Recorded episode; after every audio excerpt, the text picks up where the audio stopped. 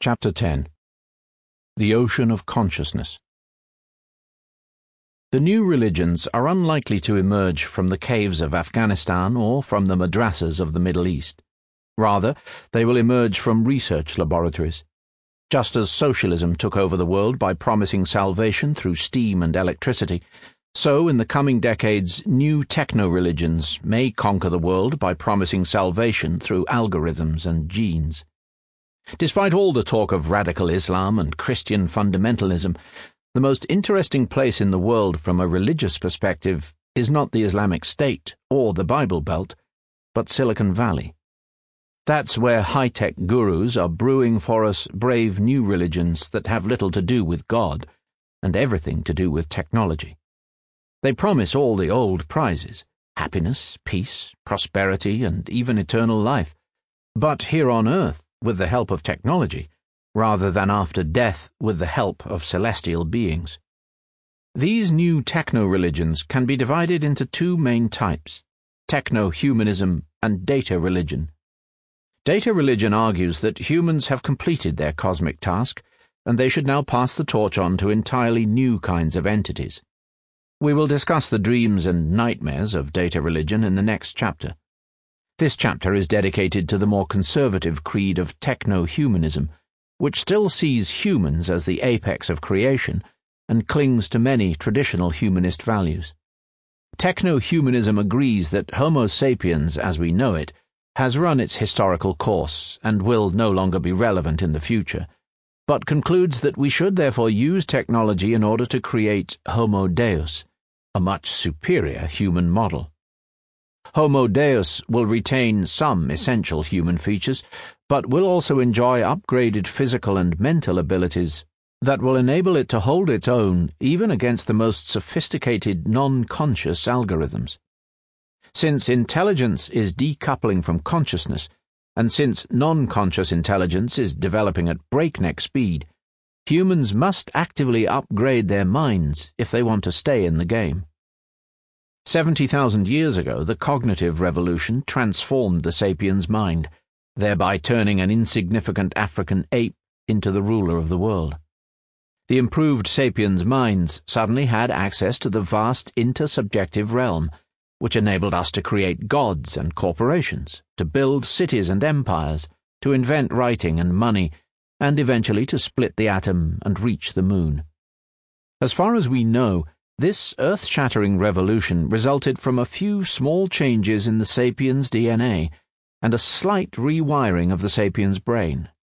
If so, says techno humanism, maybe a few additional changes to our genome and another rewiring of our brain will suffice for launching a second cognitive revolution. The mental renovations of the first cognitive revolution gave Homo sapiens access to the intersubjective realm and turned us into the rulers of the planet. A second cognitive revolution might give Homo Deus access to unimaginable new realms and turn us into the lords of the galaxy.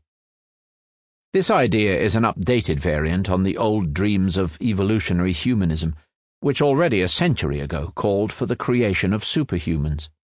However, whereas Hitler and his ilk planned to create superhumans by means of selective breeding and ethnic cleansing, 21st century techno humanism hopes to reach the goal far more peacefully with the help of genetic engineering, nanotechnology, and brain computer interfaces. Gap the mind. Techno humanism seeks to upgrade the human mind and give us access to unknown experiences and unfamiliar states of consciousness. However, revamping the human mind is an extremely complex and dangerous undertaking. As we heard in Chapter 3, we don't really understand the mind. We don't know how minds emerge or what their function is. Through trial and error, we learn how to engineer mental states, but we seldom comprehend the full implications of such manipulations. Worse yet, since we are unfamiliar with the full spectrum of mental states, we don't know what mental aims to set ourselves. We are akin to the inhabitants of a small isolated island who have just invented the first boat and are about to set sail without a map or even a destination. Indeed, we are in a somewhat worse condition. The inhabitants of our imaginary island at least know that they occupy just a small space within a large and mysterious sea. We fail to appreciate that we are living on a tiny island of consciousness within a giant ocean of alien mental states. Just as the spectrums of light and sound are far larger than what we humans can see and hear, so the spectrum of mental states is far larger than what the average human is aware of. We can see light in wavelengths of between 400 and 700 nanometers only. Above this small principality of human vision extend the unseen but vast realms of infrared, microwaves, and radio waves, and below it lie the dark kingdoms of ultraviolet, X-rays, and gamma rays. Similarly, the spectrum of possible mental states may be infinite, but science has studied only two tiny sections of it the subnormative and the weird.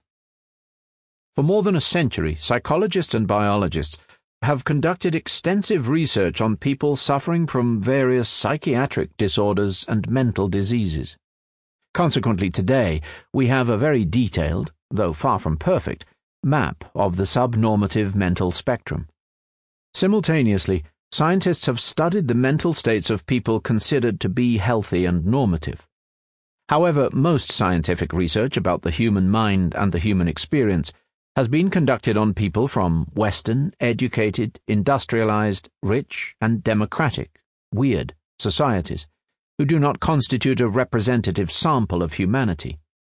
The study of the human mind has so far assumed that Homo sapiens is Homer Simpson.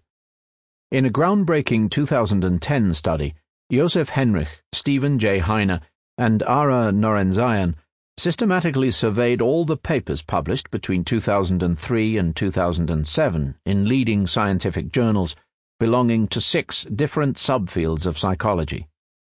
The study found that though the papers often make broad claims about the human mind, most of them base their findings on exclusively weird samples. For example, in papers published in the Journal of Personality and Social Psychology, arguably the most important journal in the subfield of social psychology, 96% of the sampled individuals were weird, and 68% were Americans. Moreover, 67% of American subjects and 80% of non American subjects were psychology students. In other words, more than two thirds of the individuals sampled for papers published in this prestigious journal were psychology students in Western universities. Henrich Heine and Norenzayan half jokingly suggested that the journal change its name to the Journal of Personality and Social Psychology of American Psychology Students. Psychology students star in many of the studies because their professors oblige them to take part in experiments. If I am a psychology professor at Harvard, it is much easier for me to conduct experiments on my own students than on the residents of a crime ridden New York slum, not to mention traveling to Namibia and conducting experiments on hunter gatherers in the Kalahari Desert. However, it may well be that New York slum dwellers and Kalahari hunter gatherers experience mental states which we will never discover by forcing Harvard psychology students to answer long questionnaires or stick their heads into fMRI scanners. Even if we travel all over the globe and study each and every community, we would still cover only a limited part of the sapiens' mental spectrum. Nowadays, all humans have been touched by modernity, and we are all members of a single global village. Though Kalahari foragers are somewhat less modern than Harvard psychology students, they are not a time capsule from our distant past. They too have been influenced by Christian missionaries, European traders, wealthy eco-tourists, and inquisitive anthropologists. The joke is that in the Kalahari Desert, the typical hunter-gatherer band consists of 20 hunters, 20 gatherers, and 50 anthropologists. Before the emergence of the global village, the planet was a galaxy of isolated human cultures which might have fostered mental states that are now extinct. Different socio-economic realities and daily routines nurtured different states of consciousness. Who could gauge the minds of Stone Age mammoth hunters, Neolithic farmers, or Kamakura samurais? Moreover, many pre-modern cultures believed in the existence of superior states of consciousness which people might access using meditation, drugs, or rituals. Shamans, monks, and ascetics systematically explored the mysterious lands of mind and came back laden with breathtaking stories. They told of unfamiliar states of supreme tranquility, extreme sharpness, and matchless sensitivity. They told of the mind expanding to infinity or dissolving into emptiness. The humanist revolution caused modern Western culture to lose faith and interest in superior mental states and to sanctify the mundane experiences of the average Joe. Modern Western culture is therefore unique in lacking a special class of people who seek to experience extraordinary mental states. It believes anyone attempting to do so is a drug addict, mental patient, or charlatan. Consequently, though we have a detailed map of the mental landscape of Harvard psychology students, we know far less about the mental landscapes of Native American shamans, Buddhist monks, or Sufi mystics. And that is just the sapiens mind. Fifty thousand years ago, we shared this planet with our Neanderthal cousins. They didn't launch spaceships, build pyramids, or establish empires. They obviously had very different mental abilities and lacked many of our talents. Nevertheless, they had bigger brains than us sapiens. What exactly did they do with all those neurons? We have absolutely no idea. But they might well have had many mental states that no sapiens had ever experienced. Yet even if we take into account all human species that ever existed, that would still not exhaust the mental spectrum. Other animals probably have experiences that we humans can barely imagine. Bats, for example, experience the world through echolocation. They emit a very rapid stream of high frequency calls, well beyond the range of the human ear.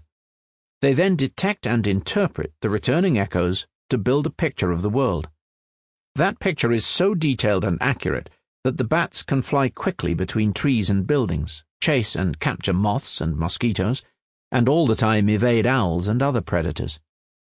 The bats live in a world of echoes.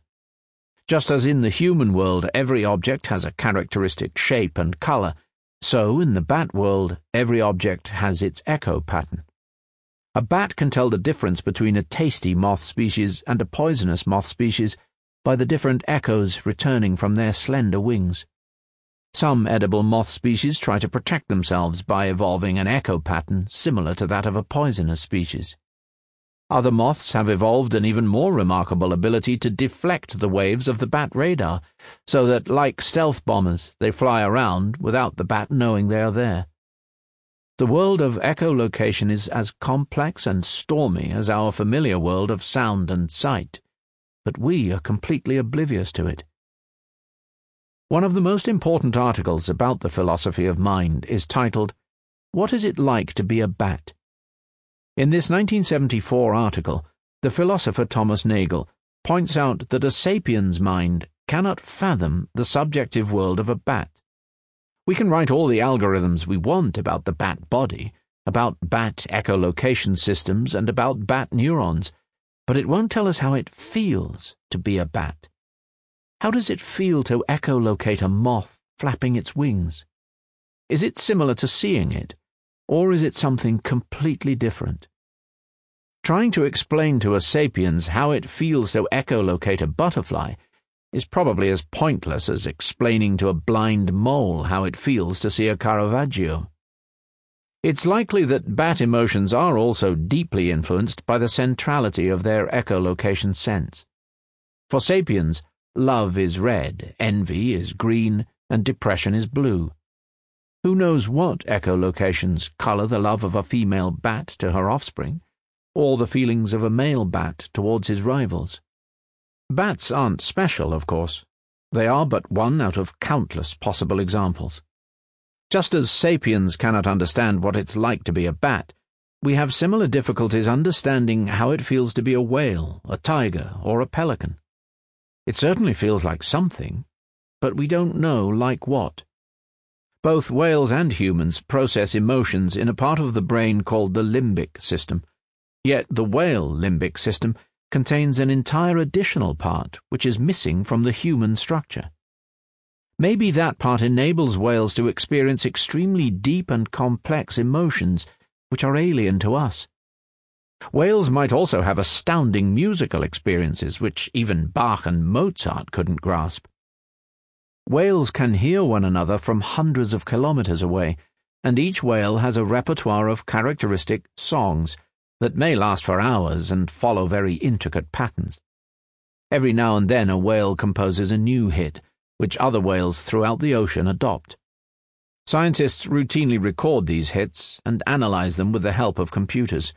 But can any human fathom these musical experiences and tell the difference between a whale Beethoven and a whale Justin Bieber?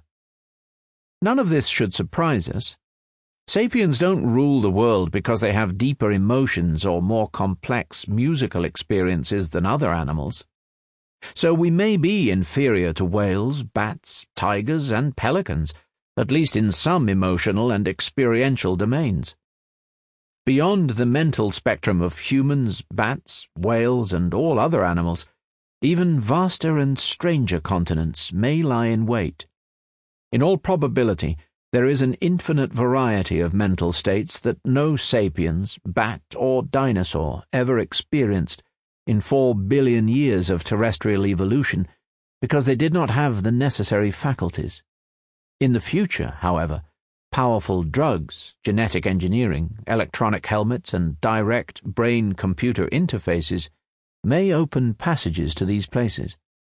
Just as Columbus and Magellan sailed beyond the horizon to explore new islands and unknown continents, so we may one day set sail towards the antipodes of the mind.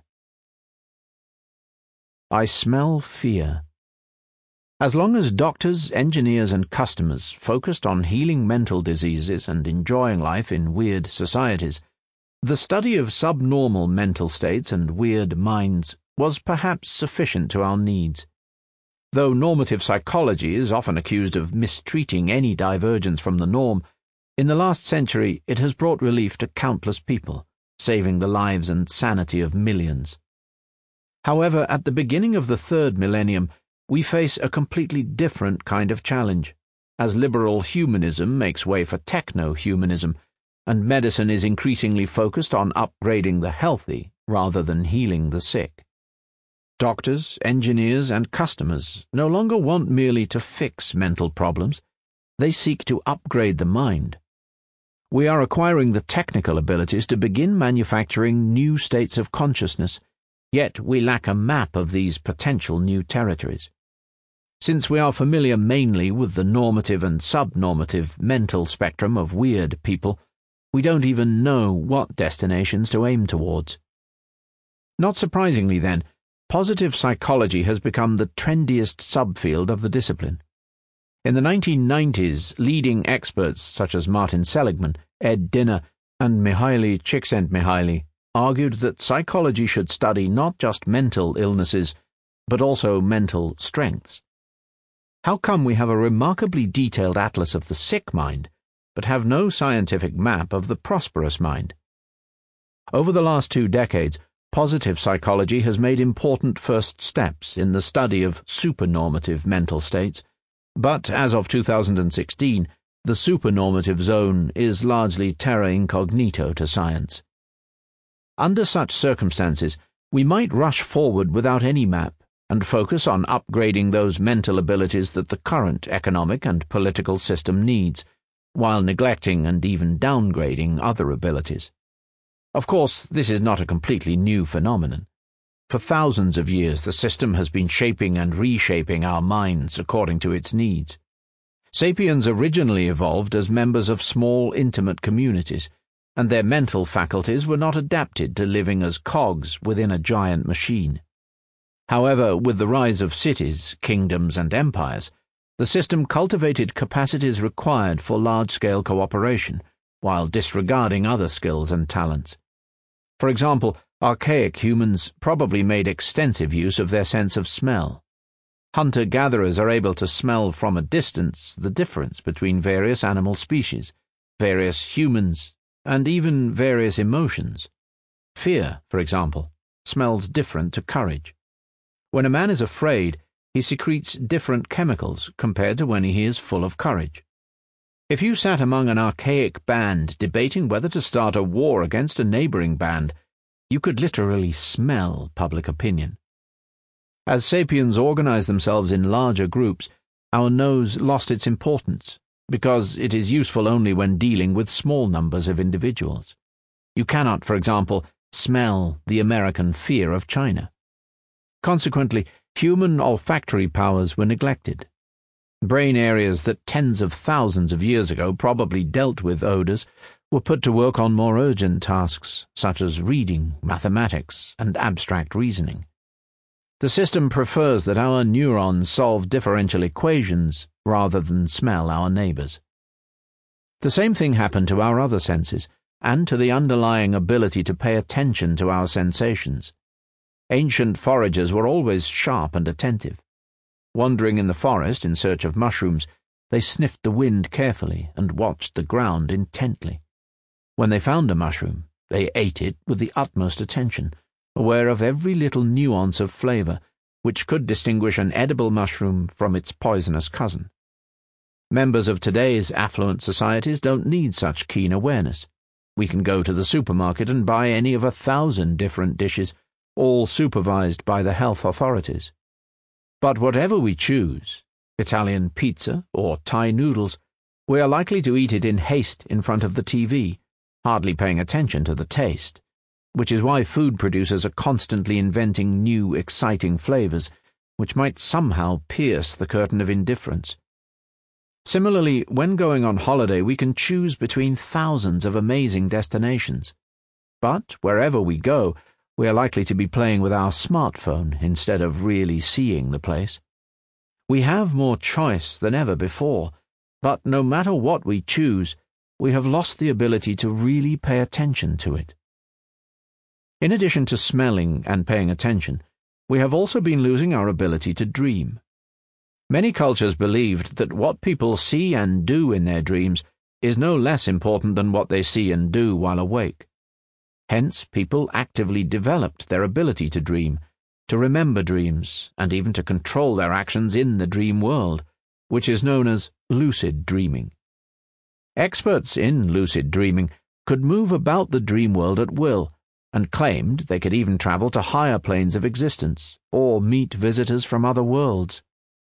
The modern world, in contrast, dismisses dreams as subconscious messages at best and mental garbage at worst. Consequently, dreams play a much smaller part in our lives. Few people actively develop their dreaming skills, and many people claim that they don't dream at all, or that they cannot remember any of their dreams. Did the decline in our capacity to smell, to pay attention, and to dream make our lives poorer and greyer? Maybe. But even if it did, for the economic and political system it was worth it.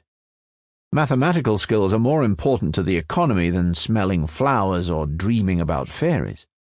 For similar reasons, it is likely that future upgrades to the human mind will reflect political needs and market forces. For example, the US Army's attention helmet is meant to help people focus on well defined tasks and speed up their decision making process. It may, however, reduce their ability to show empathy and tolerate doubts and inner conflict. Humanist psychologists have pointed out that people in distress often don't want a quick fix.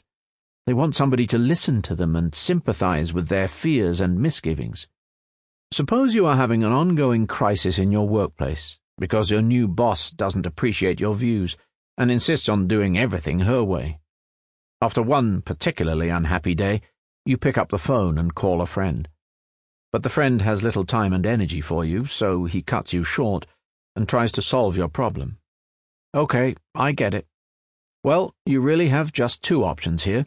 Either quit the job or stay and do what the boss wants. And if I were you, I would quit. That would hardly help. A really good friend will have patience and will not be quick to find a solution. He will listen to your distress and will provide time and space for all your contradictory emotions and gnawing anxieties to surface. The attention helmet works a bit like the impatient friend.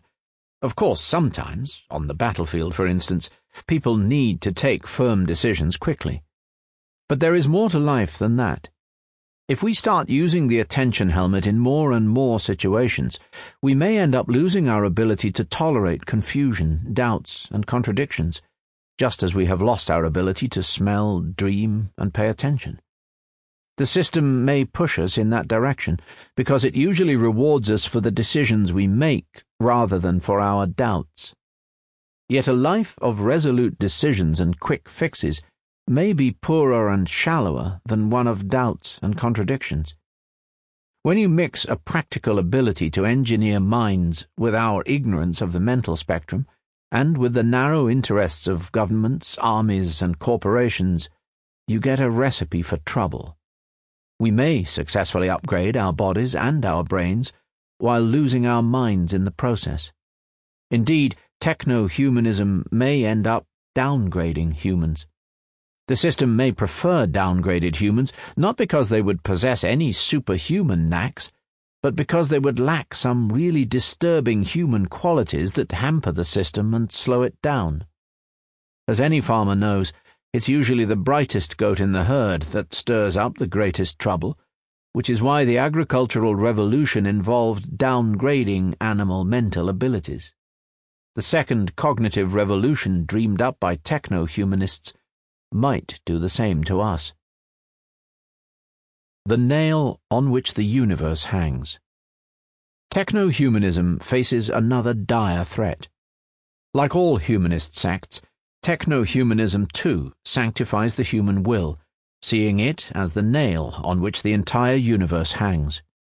Techno humanism expects our desires to choose which mental abilities to develop, and to thereby determine the shape of future minds. Yet, what would happen once technological progress makes it possible to reshape and engineer our desires themselves? Humanism always emphasized that it is not easy to identify our authentic will. When we try to listen to ourselves, we are often flooded by a cacophony of conflicting noises. Indeed, we sometimes don't really want to hear our authentic voice because it can disclose unwelcome secrets and make uncomfortable requests. Many people take great care not to probe themselves too deeply. A successful lawyer on the fast track may stifle an inner voice telling her to take a break and have a child. A woman trapped in a dissatisfying marriage fears losing the security it provides. A guilt ridden soldier is stalked by nightmares about atrocities he committed. A young man unsure of his sexuality follows a personal don't ask, don't tell policy. Humanism doesn't think any of these situations has an obvious one size fits all solution. But humanism demands that we show some guts, listen to the inner messages even if they scare us, identify our authentic voice, and then follow its instructions regardless of the difficulties. Technological progress has a very different agenda. It doesn't want to listen to our inner voices. It wants to control them. Once we understand the biochemical system producing all these voices, we can play with the switches, turn up the volume here, lower it there, and make life much more easy and comfortable. We'll give Ritalin to the distracted lawyer, Prozac to the guilty soldier, and Cipralex to the dissatisfied wife. And that's just the beginning. Humanists are often appalled by this approach, but we had better not pass judgment on it too quickly. The humanist recommendation to listen to ourselves has ruined the lives of many a person, whereas the right dosage of the right chemical has greatly improved the well being and relationships of millions. In order to really listen to themselves, some people must first turn down the volume of the inner screams and diatribes. According to modern psychiatry, many inner voices and authentic wishes are nothing more than the product of biochemical imbalances and neurological diseases. People suffering from clinical depression repeatedly walk out on promising careers and healthy relationships because some biochemical glitch makes them see everything through dark colored lenses. Instead of listening to such destructive inner voices, it might be a good idea to shut them up.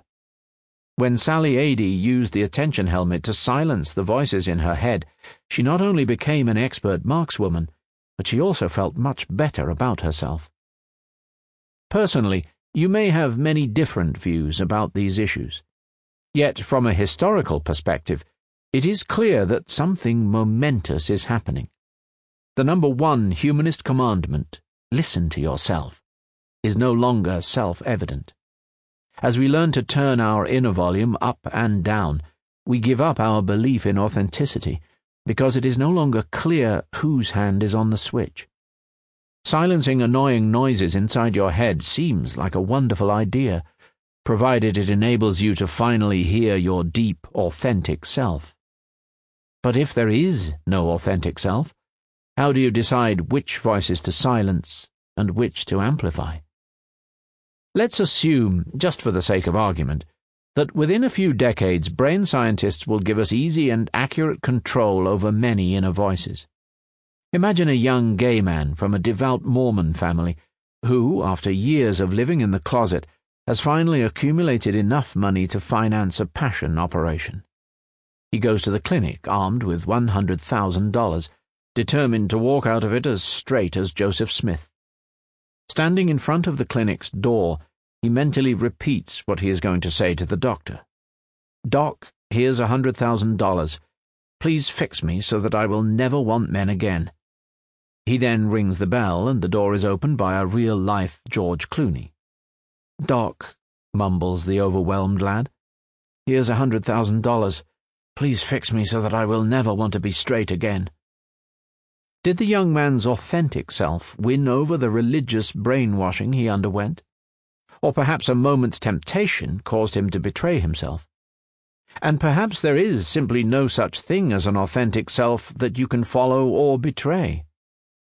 Once people could design and redesign their will, we could no longer see it as the ultimate source of all meaning and authority.